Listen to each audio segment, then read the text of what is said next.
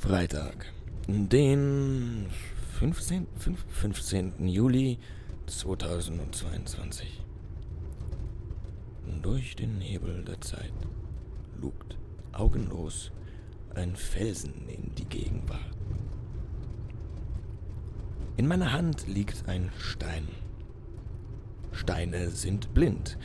Ich weiß ja nicht, ob ihr das wusstet, aber es stimmt. Das liegt daran, dass sie keine Augen haben. Und die Tatsache, dass sie keine Augen haben, liegt wiederum unserer Überzeugung zugrunde, sie hätten keine Seele. Was auch immer man darunter verstehen mag. Ja, also denk, denk mal darüber nach.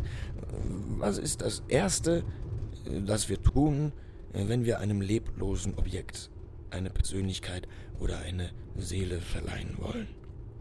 Wir malen diesem Ding ein paar Augen auf. Den Spruch, die Augen sind das Tor zur Seele, hm, kennen wir ja bestimmt alle und wir nehmen ihn gerne so ein bisschen gedankenlos hin. So von wegen, es ist, es ist halt so. Aber fällt euch eigentlich auf, wie oft wir doch danach leben, also alles, was keine Seele hat, ist in unserem Unterbewusstsein schon einmal gleich, gleich viel weniger wert als wir oder eben als alles, was unserer Meinung nach eine Seele hat. Und ob etwas eine Seele hat oder nicht, machen wir tatsächlich vor allem an den Augen fest. Ich meine, wenn Bäume Augen hätten, mit denen sie uns anschauen könnten, würden wir ihnen ganz bestimmt viel seltener die Äste ausreißen. Denn Ihr geht ja auch nicht irgendwie, ihr lauft ja auch nicht so durch die, durch die Gegend und reißt irgendwelchen Menschen einfach die, die, die Arme raus. Ja?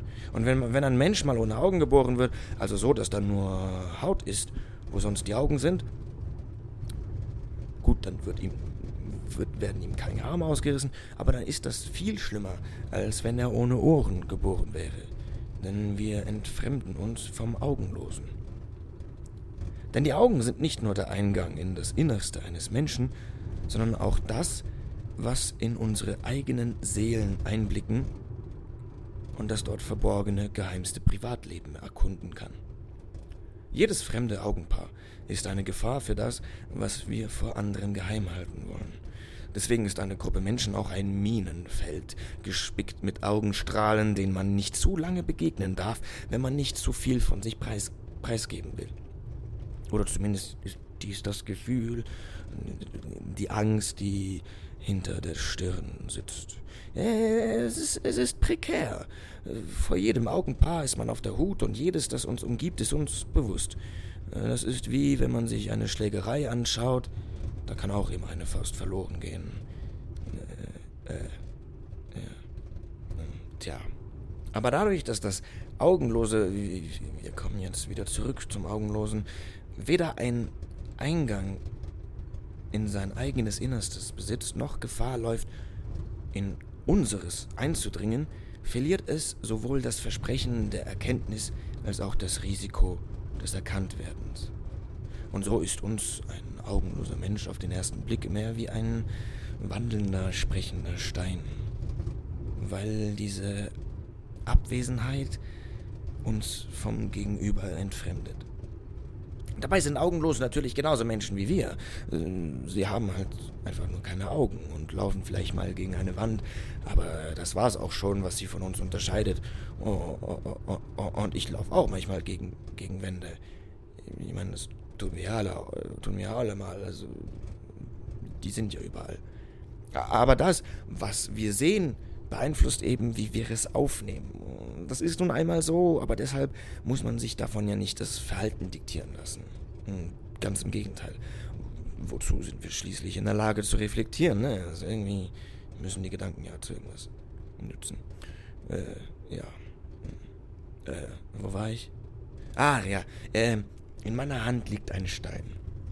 Er ist ganz klein, der Stein in meiner Hand, nicht größer als mein Daumen, dreieckig und oben spitz zulaufend, irgendwo zwischen beige und schmutzig weiß. Die meisten würden wahrscheinlich über ihn hinweglatschen, als sei er gar nicht da. Ich nicht. Es ist mein Stein, ein bedeutungsloses kleines Ding. Ach, komm schon, muss das sein? Das Leben meint gerade, ich müsse mich ja in dem Steinchen wiedererkennen. Das tut weh und unnötig ist es auch. Aber was erwarte ich denn? Das, das, das Leben. Das Leben kann mich mal. Ja, du hörst mich. Naja. Zurück zum Stein. Ich, ich, ich glaube nicht, dass Steine keine Seele, Seele haben. Seelenlose sind. Ich, ich, ich glaube, ihre Seelen liegen in ihren Geschichten.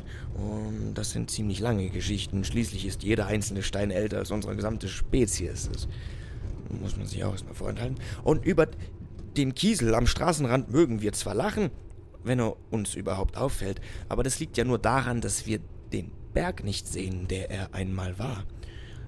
Gut, ich bezweifle, dass jeder Kiesel mal ein Berg war, das wären ziemlich viele Berge, aber ihr wisst ja, was ich meine.